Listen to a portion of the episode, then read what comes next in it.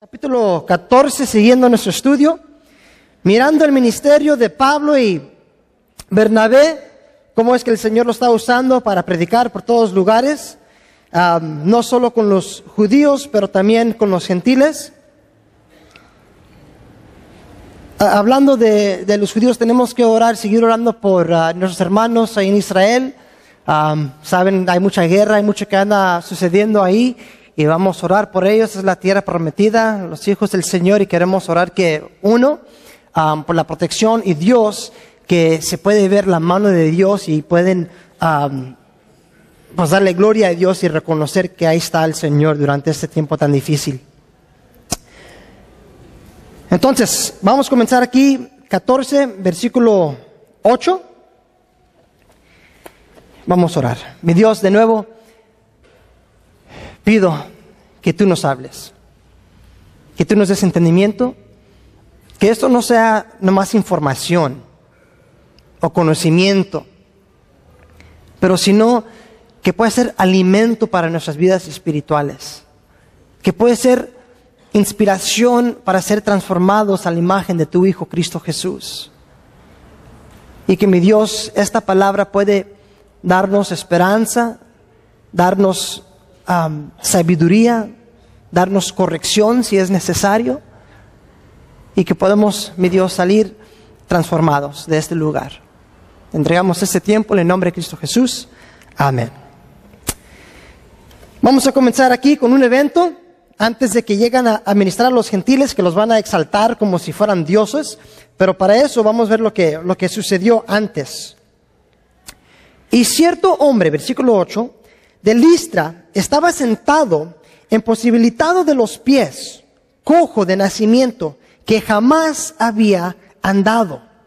Esto oyó hablar a Pablo, el cual fijando en él sus ojos y viendo que tenía fe para ser sanado, dijo a gran voz, levántate derecho sobre tus pies, y él saltó y anduvo. 11. Entonces la gente, visto lo que habló, había hecho, al sola voz diciendo en lengua, la, ¿cómo se dice? Uh, licano, ¿Cómo? Licaónica, ¿sí? Dioses bajo la semejanza de hombres han descendido a nosotros. A Bernabé llamando a Júpiter y a Pablo a Mercurio, porque este era que llevaba la palabra.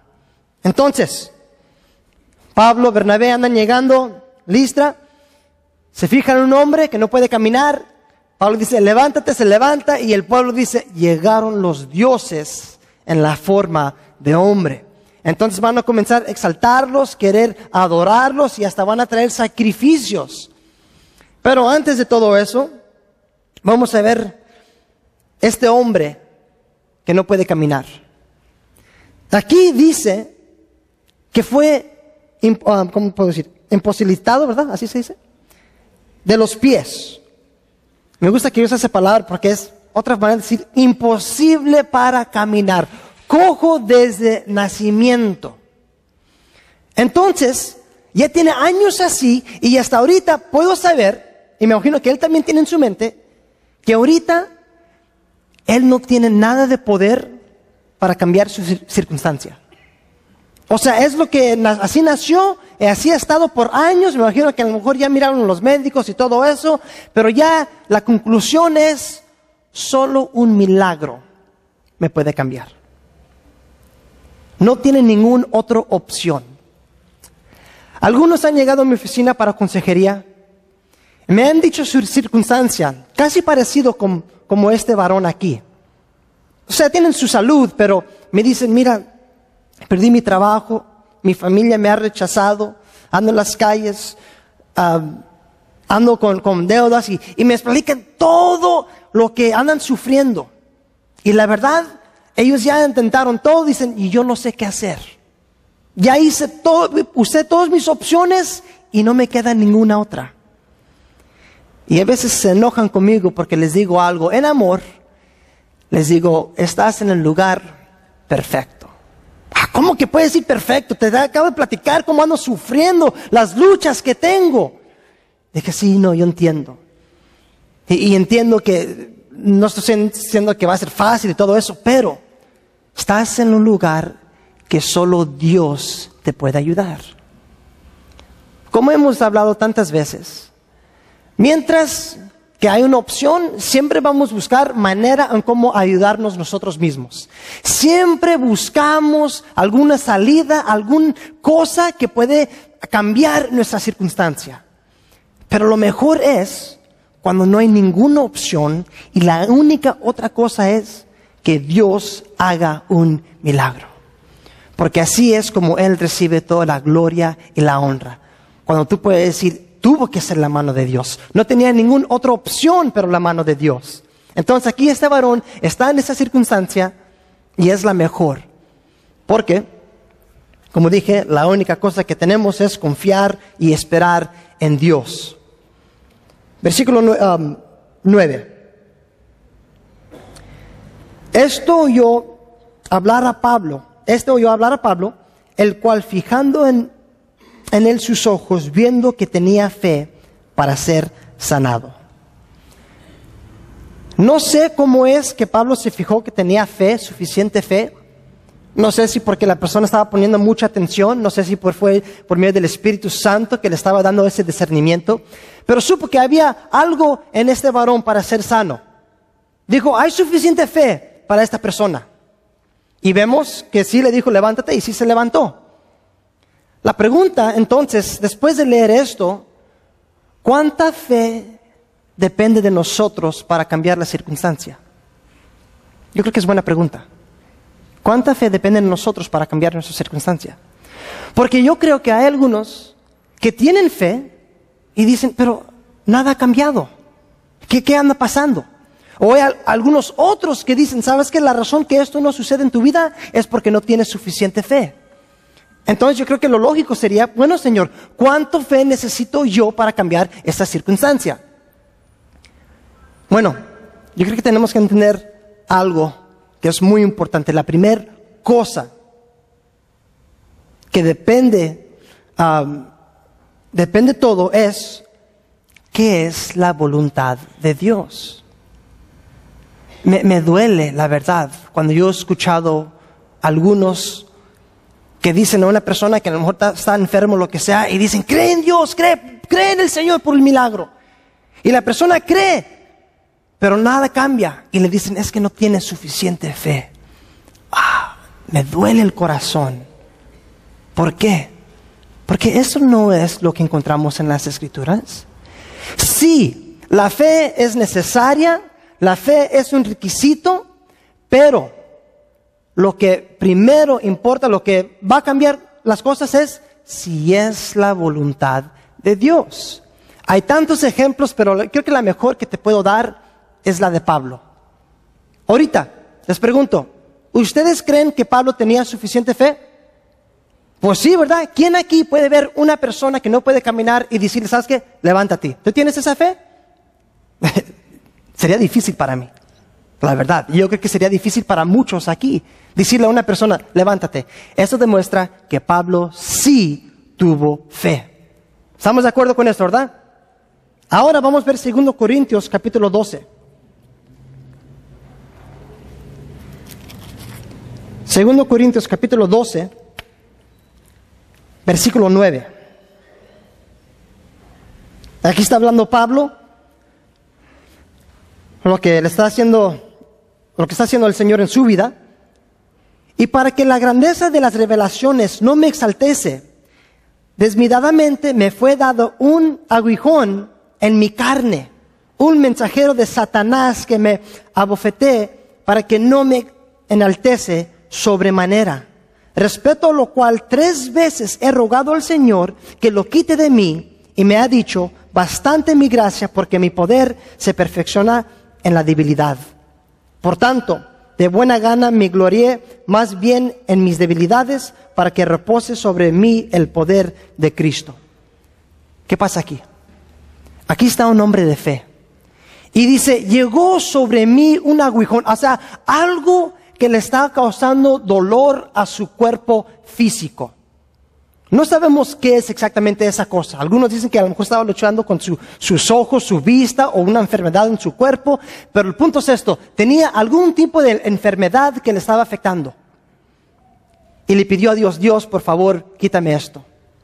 ¿Y qué dijo el Señor? Pues si tienes suficiente fe, ahorita te lo podemos quitar. Ándale, Pablo, cree en mí, cree en mi palabra y ahorita podemos quitar este problema de ti. Porque no debes de, ser, no debes de estar enfermo. ¿Dijo eso? No. Dijo, este es mi plan. Eso es lo que yo deseo. Porque yo voy a ser glorificado cuando tú eres débil. Entonces cuando dijimos a algunas personas, no, no, es que no tienes suficiente fe. Pobrecitos que sí tienen suficiente fe, porque yo sé que Pablo tenía suficiente fe. Y los andamos condenando cuando no es la voluntad del Señor. Y dices, ¿cómo puede ser no la voluntad del Señor? Hay tantas personas que puedo quedarme aquí hasta la noche hablando de personas que han sufrido, que el Señor los ha usado en circunstancias maravillosas. Una señora que escuchamos en una iglesia mi esposa y yo estábamos ahí visitando y una señora ah, se presentó para dar un testimonio y se miraba como que estaba nueve meses embarazada. Eso fue un tumor que tenía ella. Un tumor que tenía y estaba hablando del Señor, la gracia del Señor y era una esperanza para muchas personas y también para nosotros diciendo, wow, ¿cómo es que puede gozarse con ese tumor? Y, ella va, la verdad, morir en, como en meses. Pero nos estaba platicando que por medio de, esto, ella y sus doctores estaban hablando y, ella siempre estaba animada y los doctores andaban asombrados como, ¿por qué es que estás así? ¿Por qué es que tienes una esperanza? Y les platicó de Cristo Jesús. ¿Y qué pasó? Esos doctores llegaron a los pies de Cristo Jesús. Y el Señor la llamó al cielo y se fue, pero en su vida no fue la voluntad de Dios. Había otra señora no sé si, fue en Estados Unidos aquí, se llama, es, a ver, aquí tengo la a lo mejor es bien reconocida, uh, Johnny Sentada se llama. Y ella brincó de una montaña como para brincarse un, clavado en, el mar, chocó con las piedras y quedó, ¿cómo se dice? Cuatro, cuadraplégica no podía moverse. Ella se quiso matar, ella no entendió esto, pero hasta la fecha ella ha iniciado tantos casos hogares para gente enfermos. Ella está usando, está usado del Señor para ir y predicar en varias diferentes naciones. Y ella también dibuja con su boca ah, varias diferentes pinturas, eh, cosas para el Señor y todo eso. Bueno, el propósito es, o la conclusión es, que muchos están llegando al Señor por lo que ella ha sufrido. Ella tiene fe, ella cree en el Señor, pero es la voluntad del Señor que ella tenga ese ministerio. Entonces yo creo que es muy importante tener cuidado, decirle a la persona, hey, no tienes suficiente fe. Vamos a orar, vamos a creer en el Señor, sabemos que el Señor es capaz, pero entregarlo en las manos de Dios. Otra persona, bien pronto, a eh, Timoteo. Pablo le escribió a Timoteo diciéndole, mira, por causa de las enfermedades que tienes en tu estómago, toma un poquito de vino. ¿Por qué no dijo Timoteo? ¿Cómo que te duele el estómago? Mira, cree en el Señor, el Señor te va a quitar ese dolor. ¿Por qué no dijo eso Pablo? Dos hombres de fe, dos hombres que sabían la palabra de Dios. Pero en vez le dice que, tome un poco vino, o sea, en forma de, medicamento, matando la, la bacteria, lo que sea, pero como medicamento, como si fuera una medicina. Entonces, si tú tienes suficiente fe de decir, yo necesito medicamentos, ok, qué bueno. Pero también no vamos a ir a otra persona y decir, hey, no, no andes tomando eso. Cree en el Señor. El Señor nos dio los doctores, el Señor nos ha dado eh, diferentes tipos de medicamentos y no vamos a juzgar a alguien ah, por usarlos. Como Pablo le está diciendo a Timoteo. Y no le dijo, no, es porque no tiene suficiente fe. Me imagino que oraron, esperaron el Señor, el Señor no le cambió la circunstancia. Bueno, ok, entonces sigue el, el medicamento. Entonces, esta persona aquí, obviamente sí tiene, um, sí, sí tiene fe, ¿verdad? Y sí fue la voluntad del Señor. La otra cosa, aparte de, hablando de cuánta fe depende de nosotros, puede ser a veces que también es la fe de otra persona. Puede ser que a lo mejor no es tanto por tu gran fe, pero la fe de otra persona que recibes algún tipo de milagro. Mira conmigo, por favor, Marcos capítulo 2.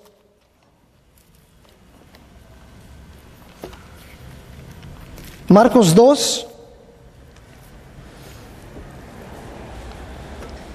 versículo 3.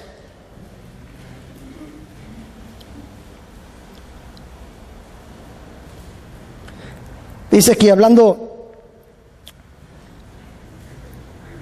a, Cristo que lo traen. Mira, entonces vinieron, versículo 3, a él, hablando de Cristo, unos trayendo un paralítico que era cargado por cuatro.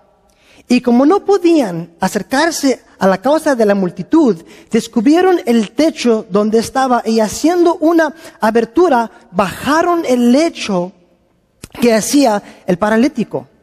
Al ver Jesús la fe del paralítico, ¿dice eso tu Biblia? Al ver Jesús la fe de quién? De ellos.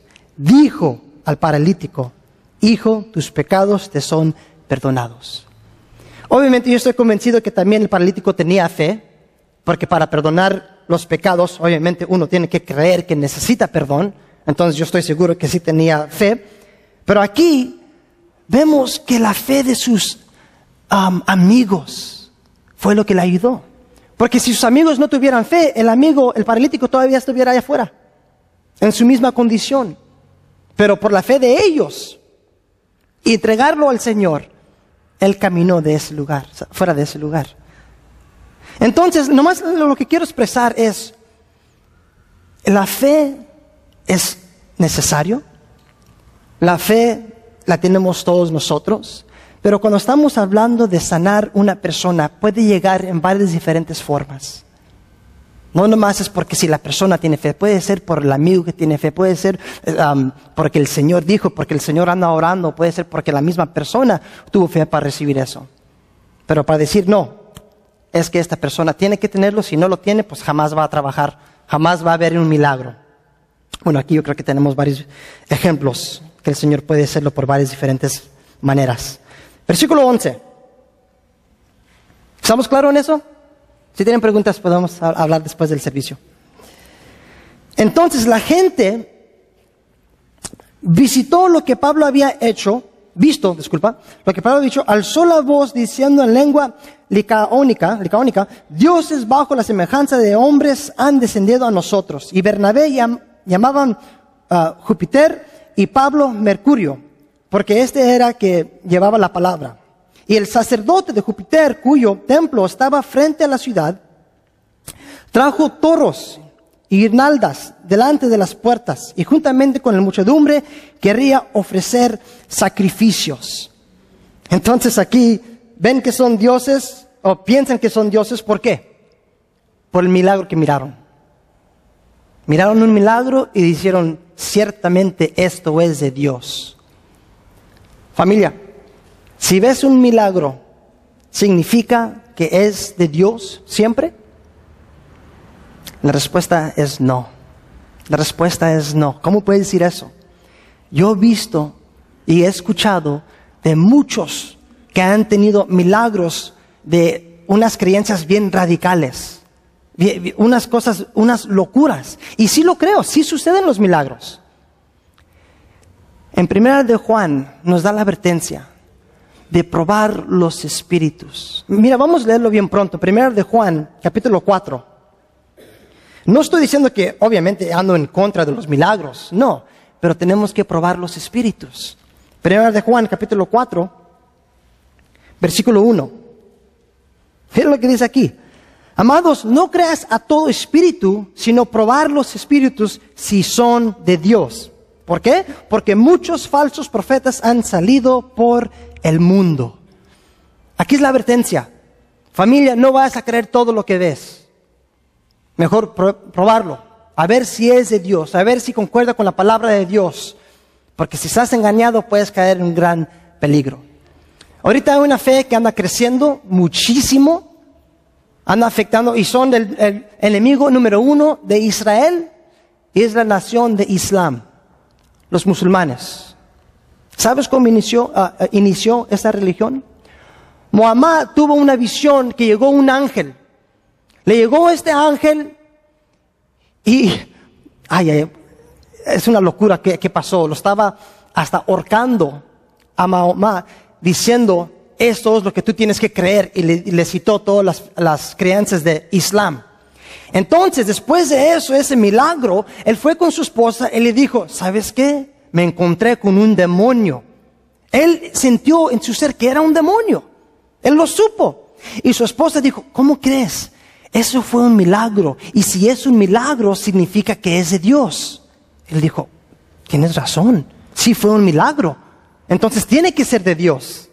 Y por causa de eso, tenemos una religión que existe por creer algo que no era de Dios. Nomás porque es un milagro, no es. Y hasta él mismo supo que no era de Dios. Pero lo convenció. Milagros, otra vez, como digo, son buenos siempre y cuando están respaldados con la palabra del Señor. Pero espero que nosotros podamos discernir y más para tú y yo. Porque Él nos está dando esta advertencia a los cristianos de los tiempos finales. Nosotros estamos en esos tiempos. El anticristo va a llegar con milagros. Eso es lo que dice la palabra. Él va a también tener el mismo poder y va a hacer cosas para engañar a la gente. Entonces aquí ellos obviamente no les importan eso, no prueban, dicen, mira, un milagro, este es de Dios, vamos a poner nuestra confianza en ellos. Y ya están alistando todos los, los sacrificios para ellos. Versículo 14. Cuando lo oyeron a los apóstoles, Bernabé y Pablo rasgaron sus ropas y se lanzaron entre la multitud, dando voces y diciendo, varones, ¿por qué hacéis esto? Nosotros también somos hombres semejantes a vosotros, que os anunciamos que de estas vanidades os compartéis a Dios, a Dios vivo, que hizo el cielo y la tierra, el mar y todo lo que está, lo que hay en ellos. En las edades pasadas él ha dejado a todas las gentes andar en sus propios caminos, si bien no se dejó a sí mismo sin testimonio, haciendo también, haciendo bien, dando lluvias del cielo y tiempos fructíferos, llenado de sustento y de alegría nuestros, nuestros corazones. Y diciendo estas cosas, difícilmente lograron impedir que la multitud les ofrece sacrificios. Entonces, aquí dice que andan llorando, gritando y hasta que se rompen la, la, ropa diciendo, ¿qué hacen? No hagan esto. Y digo, ¿por qué tanta emoción? La verdad, o sea, gritando llorando, rompiéndose la ropa. ¿Por qué no más decir, hey, cálmense, cálmense, no somos dioses, somos como tú y como tú y yo, somos humanos? ¿Por qué tan exagerados? Yo estoy convencido que son exagerados por lo que sucedió en Hechos capítulo 12 con Oredes. Mira, vamos, vamos a leerlo. Hechos 12, versículo 21. Y aquí nos va a dar un poco de, claridad en por qué están tan exagerados en esto. Versículo 21. Um, y un día, señalado Herodes, vestido de ropas reales, se sentó en el tribunal y les arrengó. Y el pueblo aclamaba gritando, voz de Dios y no de hombre. Entonces la gente lo andan exaltando. Y al momento un ángel del Señor lo hirió por cuanto no dio gloria a Dios y expiró comido de gusanos. Ellos miraron qué pasa cuando recibes la gloria de Dios. Él no, él no dijo, sí, sí, soy Dios, nomás guardó silencio. Él no dijo, hey, calmados, él no dijo nada y eso fue suficiente por este castigo. Y yo sé que los apóstoles miraron eso y dicen, ay, ay, ay, jamás vamos a, atacar la, a tocar la gloria de Dios. Y aquí por eso, cuando los exaltan, dicen, no, no, no, no, olvídense, nosotros no somos Dios. Y están así clamando, gente, por favor, olvídense. Y luego les platica de quién es Dios. Ahora, él anda diciendo algo. Él está diciendo, mira, nena, por favor, no somos Dios, solo existe un solo Dios y ustedes tienen que negar y rechazar estos otros dioses. Si notan, no les da el evangelio directo. No, no habla del evangelio, no, no habla de, de la historia de Israel. Él se anda enfocando que nomás hay un solo Dios. ¿Por qué? Porque yo estoy seguro que si Pablo hubiera dado el Evangelio y hubiera hablado de Cristo Jesús, es muy probable que la gente hubieran dicho, ¿sabes qué? Queremos Cristo como Salvador. Y Hassan, pues ¿qué es el problema con eso? ¿Que no es la meta? ¿Que la gente puede llegar a los pies de Cristo? Claro que sí, pero ese es el problema. Ellos tenían muchos dioses. Y lo que sucede es, van a recibir a Cristo como otro Dios. Van a decir, nos encanta. Qué bueno, gloria a Dios, que también sea parte de nuestros dioses. Y Pablo supo eso. Y por eso él tenía que aclarar primero, no, no, mira, solo hay un Dios. No existe Dios. Y tenía que aclarar eso antes de dar el Evangelio. Y yo ah, experimenté esto cuando estaba en la India. Estábamos predicando el Evangelio y yo hablando con la gente, miraba, muchos llegaban para recibir el Señor. Pero ¿sabes en qué forma? Lo estaban incluyendo como otro Dios de todos sus dioses. Entonces estábamos tan asombrados como, wow, mira todo lo que anda recibiendo el Señor. Pero no era como pensamos. Nos decían, oh, nos encanta este Cristo Jesús. Nos da gusto que podemos incluirlo en nuestra cultura y en nuestros dioses. Dije, oh, oh, no entendieron muy bien. Entonces tuvimos que cambiar la forma que íbamos a administrar. Primero tenemos que reconocer que hay un solo Dios y nadie puede existir aparte de Él. Y la verdad que esto es muy importante por esta razón. Porque también hay un evangelio que, también te dice, ¿sabes qué? Incluye Dios en tu vida. El mensaje que nosotros tenemos no es que incluyes Dios en tu vida, es que Dios es tu vida. ¿Sí o no? Eso es siempre lo que nos ha enseñado las escrituras. Dios es tu vida. No es una opción, no es algo extra, no es algo que incluyes, no, Él es por quien vives. Todas tus decisiones que tomas los haces pensando primeramente en Dios. Pero hay un evangelio que dice, inclúyelo, va a ser bendición para ti. Es decir, que Él sea también parte de los otros dioses que existen en tu vida. Y esos dioses, no me estoy hablando de los dioses como aquí Júpiter o lo que sea, pero esos dioses que tenemos aquí de, de, de la carne, las cosas que apreciamos, que levantamos en ese lugar de Dios, el dinero, personas, actores o cualquier cosa, ¿incluye Cristo Jesús en parte de esa lista? No, eso no es el Evangelio. Es Dios es tu vida. Y aquí eso es lo que está diciendo Pablo. No quiero que incluyas a Cristo, quiero que sea tu vida. Hay un solo Dios. Y también cuando está hablando a ellos, como les dije, les enseña de una forma diferente. No está hablando de Israel o de la historia, ¿sabes por qué? Porque son gentiles y para ellos no les importa la ley de los judíos. No, no, no tienen ningún interés. Entonces, él usa apologética. Apologética nada más es una palabra suave para decir, es un método en cómo defender nuestra fe. Usa apologética. Y él dice, mira, el Dios que existe es el mismo Dios que trae lluvia año tras año, que nos da las temporadas y en esas temporadas nos da los alimentos. Aquí él está explicando que existe un Dios y es un Dios de orden. Porque los dioses que ellos tenían fueron dioses fuera de orden. Uno se enojaba, otro se ponía celoso y se mataban y, siempre andaba cambiando. Y él dice, mira, nomás usa la lógica. Si existe un Dios, tiene que ser un Dios de orden. Y obviamente miramos que la lluvia, la lluvia siempre, siempre llega al mismo tiempo. El invierno, el verano, todo eso llega siempre en el mismo tiempo. Y nos da todas las provisiones que necesitamos. Entonces aquí él está diciendo, hay un Dios y es un Dios de orden que contradice el Dios de ustedes. Versículo 19.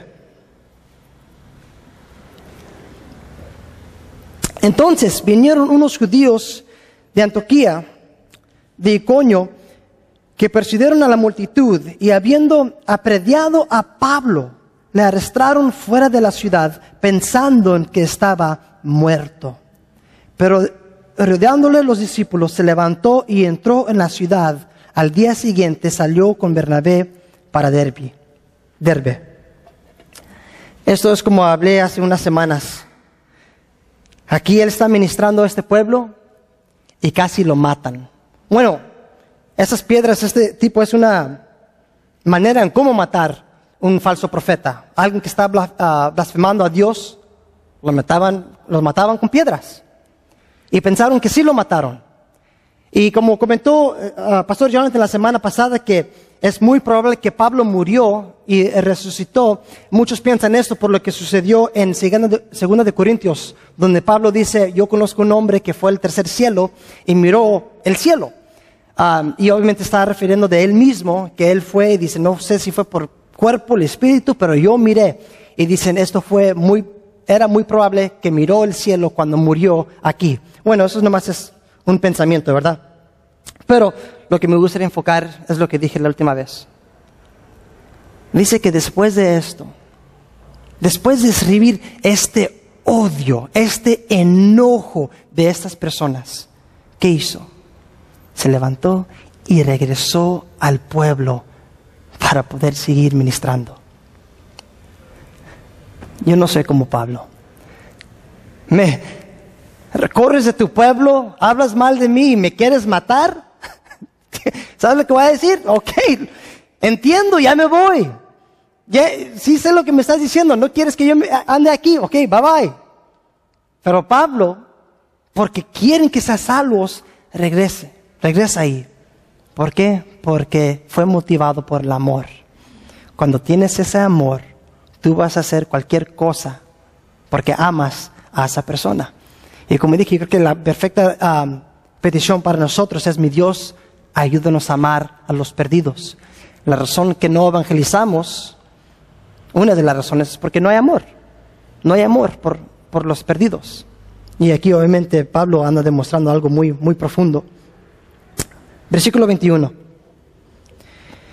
Y después de anunciar el Evangelio de aquella ciudad, de hacer muchos discípulos, volvieron a Listra, a Aconía Iconio y Antioquía, confirmando los ánimos de los discípulos, exhortándolos a que permanecen en la fe y diciéndoles es necesario que a través de muchas tribulaciones extremos en el reino de Dios. Entonces, lo que dice aquí es se quedaron, ah, se quedaron ahí para ser discípulos. No es suficiente para ellos de que vean una persona convertido. No es la meta del Señor ver convertidos. Él no nos habló de nomás predicar para que alguien puede llegar a la fe. Nos dijo hacer discípulos. Eso es muy diferente. Un discípulo es alguien que tú tomas a tu lado y tú les enseñas. Tú entregas tu vida para ellos. Entonces ellos tenían un motivo. No solo llegamos a las ciudades para predicar y luego ya nos vamos sino nos quedamos para ser discípulos. Y hasta, van un poco más profundo. Mira el versículo 23. Y constituyeron ancianos en cada iglesia, y habiendo orado con ayunos, los encomendaron al Señor a quien había, habían creído. Entonces también tenían la meta de poner pastores, ahí dice ancianos, que es otra manera para decir pastores. Entonces, no solo llegamos para predicar el Evangelio, pero para ser discípulos y hasta para establecer una iglesia en esta ciudad. Ellos tenían visión, tenían propósito y sabían qué es lo que se tenía que hacer para alcanzar la gente y para que puedan seguir creciendo en la fe.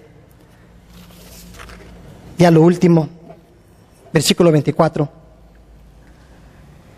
Pasando luego por Pisidia, vinieron a Pinfilia y habiendo predicado la palabra en Pergue, descendieron a Atalia y de ahí navegaron a Antioquía, desde donde habían sido encomendados a la gracia de Dios para la obra que habían cumplido.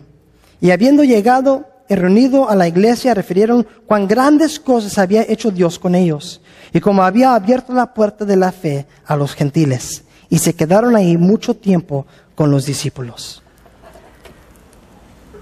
Vemos que andan exaltando y glorificando a Dios por la puerta que está abierta a los gentiles, pero antes de eso, dice varias veces, luego fueron por Pisilia, vinieron a Panfilia, habrían predicado en Perge, descendieron a Talia. Ellos andan por toda la ciudad, ellos andan moviéndose moviéndose. Me encanta esto de Pablo.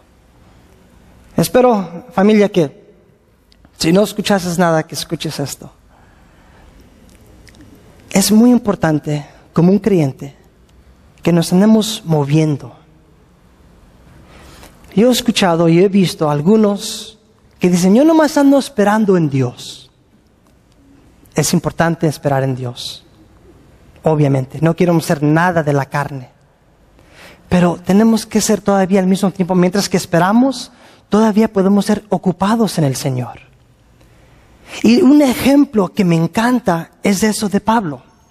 Mira conmigo en Hechos capítulo 16.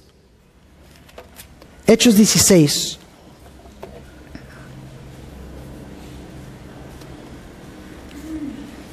Mira, Hechos 16, versículo 6.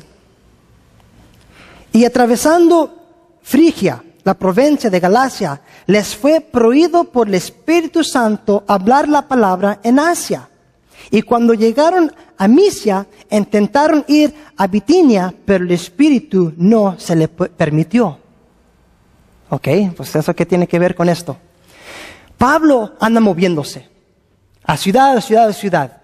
No quedó diciendo, bueno, pues voy a esperar a ver cuando se abra la puerta para Asia. No, movió Dice, mientras que la puerta está abierta en esta ciudad, voy a irme. Y si llego a Asia y la puerta está cerrada, ok. y, y sigue caminando a otra ciudad. Y eso es lo que me encanta, que sí, vamos a orar, queremos que el Señor nos guíe, pero todavía al mismo tiempo podemos ser ocupados para el Señor, caminando. Si abre el Señor la puerta, qué bueno. Si cierra la, la puerta, ok, ni modo, voy para acá. Y puede ser porque algunos dicen, no, no, no, pues, eh, ¿qué tal si, si, si es la carne? ¿Qué tal si, si, si lo hago y, no es la voluntad de Dios? Hay que decir que tú tienes un deseo de servir al Señor. Hay que decir que es en misiones. Y, te involucras en las misiones, pero es un fracaso. No te fue bien para nada. Y, y dices, ay, ay, ay, es, esta fue una puerta cerrada. ¿Tú crees, por haber cometido este error, que el Señor te va a decir, ya ves, ¿por qué creíste en mí? ¿Por qué pensaste que, que, yo iba a hacer esto? ¿Tú crees que el Señor, si nos equivocamos en caminar en su obra, en hacer cosas buenas y no, no fue su voluntad, crees que se va a enojar con nosotros? Prefiero cometer un error siendo lo que, pensando lo que Dios quiere, de no ser nada. De no nomás quedarme y decir, ah, mejor aquí espero. Prefiero cometer un error de confiar en mi Dios que no ser nada. Espero que sí pueden entender eso. ¿Está claro eso? ¿Sí, familia? ¿Por qué lo digo? Porque nos hace falta gente que se puede mover como Pablo. Más en estos tiempos. Tenemos que levantarnos, tomar una decisión voy a ayudar aquí, voy a servir en este lugar, hazlo. Si no se pudo, ok, ya sé, esa no fue la entrada, voy a administrar aquí. Y nos vamos moviendo. Y así yo creo que vamos a ver más claro la voluntad del Señor. Mira, yo, yo lucho, la verdad, saliendo para Acapulco, es un, un cambio muy drástico para mi familia y yo. Pero, mientras que hay una puerta abierta, Vamos a, vamos a caminarlo. Vamos a seguir adelante. Si llegamos y tenemos un lugar donde vivir, bendiciones, ahí está la oportunidad. Si no tenemos donde vivir, ok, pues ¿qué, qué se puede hacer? Entonces, mientras que hay un lugar ahí, vamos a hacerlo. ¿Por qué? Porque yo sé que el Señor, aunque sea o no sea su voluntad, el Señor le agrada cuando su gente caminan por fe le encanta, le agrada la fe. Entonces los animo familia, ponte a orar ahorita y decir, ok Señor, ¿dónde me puedo involucrar? Como esta es mi iglesia, esta es mi familia, ¿en qué área? ¿Indigentes? ¿En la cárcel? ¿Con las mujeres, los varones? Hay tanto que se puede hacer. Y pues pido que podamos orar. Yo sé que esta palabra fue pues muy pronto, pero yo creo que todavía fue muy claro, ¿verdad?, para nosotros. Vamos a orar y darle gracias al Señor. Señor, gracias por tu palabra. Gracias que nos enseña, Señor, un buen balance con la fe y tu voluntad. Señor, obviamente queremos que tú hagas tu voluntad en nuestras vidas. Que tú seas exaltado en todo, Señor. Y al mismo tiempo, pedimos que tú nos des fe, un grande fe, para creerte y caminar en esas cosas. Que mi Dios podemos ser guiados 100% por medio de tu palabra. Que no vamos a ser como esos gentiles que creen cualquier espíritu nomás por un milagro, pero, pero podemos creer por lo que está confirmado por medio de tu palabra, mi Dios. Pedimos también, mi Dios, por favor, que nos des ese amor. De nuevo lo pido, Señor, que Pablo tuvo de, de vez de ser abusado y rechazado, todavía regresó con amor para evangelizar y amar. Ayúdenos a nosotros, Señor, tener ese mismo amor. Te entregamos esta familia, nuestras vidas en el nombre de Cristo Jesús. Amén. Vamos adorar a nuestro Señor.